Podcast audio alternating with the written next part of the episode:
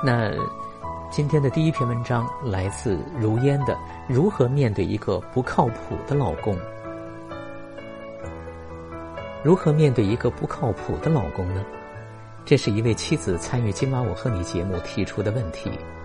我将“不靠谱”三个字打上了引号，因为这只是不靠他的谱，也就是按照他个人的标准条件来衡量，判定为老公达不达标的问题。她主要说到的是老公醉酒的事情。节目中她说到，他能在节目里来说这件事情，本身就是她学习成长的一个结果。换做之前，她会觉得这是很丢人、很丑的事情，家丑不可外扬。只会自己忍受，是绝不会被外人道的，更不用说到电台节目来说了。在他这里的丑事，在我这里却是寻常事，因为我家有一个经常喝的不省人事、记忆断片的老公，每次被朋友同事嫁回家中，总是会再三确认：“这是我的家吗？”我说是，接着再确认：“你是我老婆吗？”我说是。然后他就放心的瘫倒，我还来不及准备盆子，就吐得一塌糊涂。被担架直接从酒桌抬到医院也不是新鲜事。第一次打幺二零，我发现不管是酒店的服务员还是幺二零的医护人员，都见怪不怪，业务纯熟。第二天他酒醒了，成了我们的谈资，还一起笑着感慨：原来醉酒急救的人这么多呀。小叔子也爱饮酒，弟媳妇深恶痛绝。看我对待醉酒的态度如此安之若素，他很是吃惊，问我怎么如此纵容。其实我倒是对他的过度反应颇为诧异和不安。每次小叔子醉酒，就连同送小叔子回家的朋友一起破口大骂，拒不开门，半夜打电话给公公婆婆喊他们去处理，真的是闹得举家不宁。于是婆家即便是吃年饭都禁止饮酒，谈酒色变。但小叔子却变成了一个真正的酒瘾患者，数次被送进医院强制戒酒。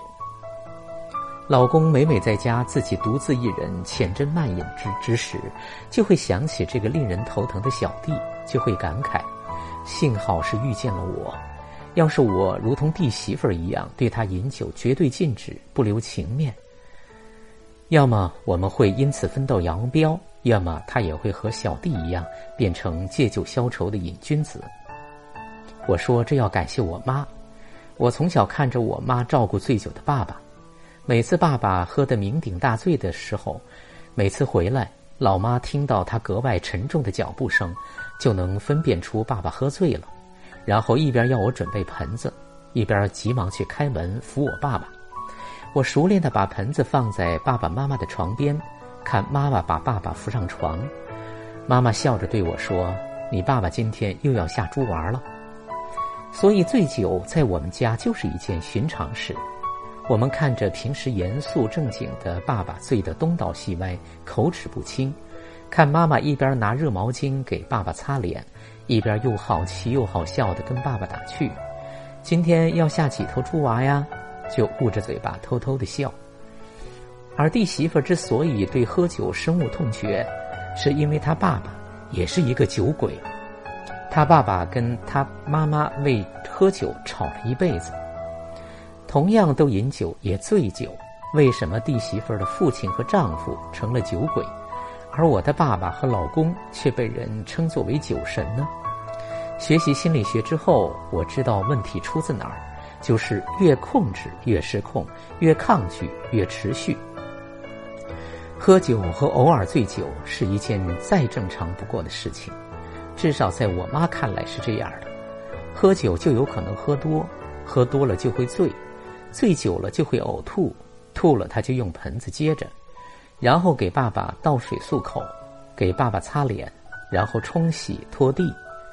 第二天爸爸酒醒了没胃口，就给爸爸熬粥做清淡的菜。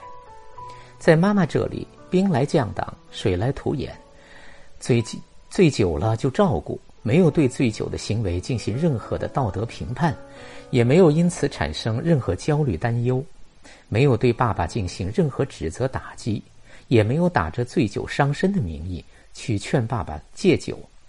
爸爸也没有因为妈妈的纵容就得寸进尺，还是该应酬的时候就应酬，该多喝还是得多喝。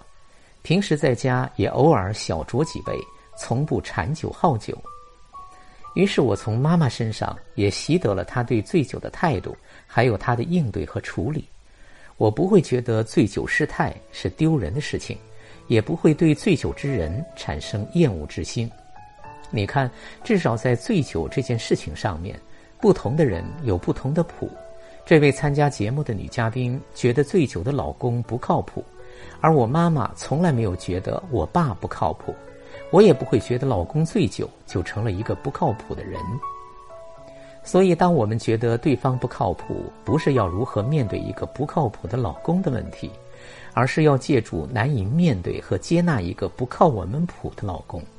来审视一下我们自己的谱靠不靠谱。抱着自己的谱丢掉如是的人，这种做法靠不靠谱呢？我们到底是要另一半靠谱，还是允许他如其所是呢？要知道，我们总是拿着自己的谱去跟对方互动。妻子有对一个男人的谱，老公那里也有对一个女人的谱，这样彼此量来量去，就这样谱就我们的余生会是什么样的景象呢？在武汉雅信人本回归心学的初级班讲头脑固有模式下的互动模式，雅信老师常常会让夫妻或者父子直接讲因为一件事情所产生的冲突，然后雅信老师用电子来代表。经亚欣老师拆解出来的冲突产生过程中，各自所秉承的观点、原则、标准，以及各自逻辑下产生的判断及其情绪等等，于是双方手中抱着的垫子越来越多，两个人就越隔越远，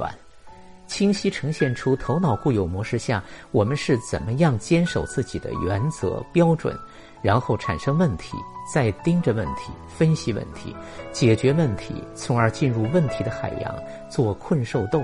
与我们的初心越来越远，南辕北辙。就像这位女嘉宾是怎么想把生活过好，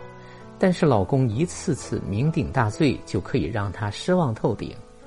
在亚欣老师的陪伴下，这位女嘉宾也意识到可能需要放下对老公的内在标准，接纳不及格的老公，然后靠自己的能力去把生活过好。但是又出现了问题，她会发现自己也能力不足，无法弥补老公所不能满足的他一部分的空乏、匮乏和渴望，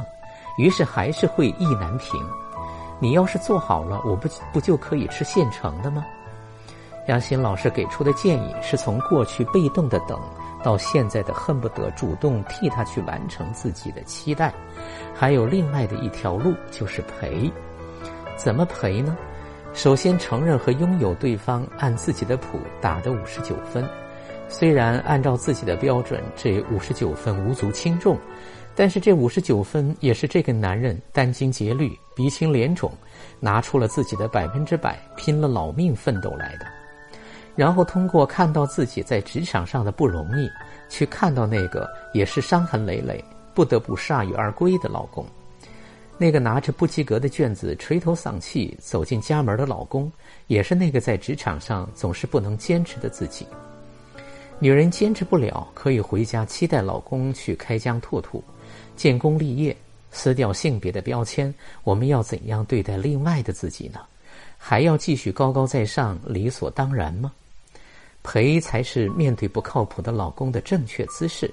陪就是放下自己的谱，直接去靠近和拥抱对方那个活生生的人。当我们真的用生命去感受生命，用生命去陪伴生命，我们抱着不放的关于好生活的谱，也会不知不觉的放下的，因为我们会真切感受到，相互陪伴的生活就是最好的生活。当我们有能力看到当下已经是最好的生活。之前谱里的那些附加房子、车子，也会作为顺带的礼物接踵而至的。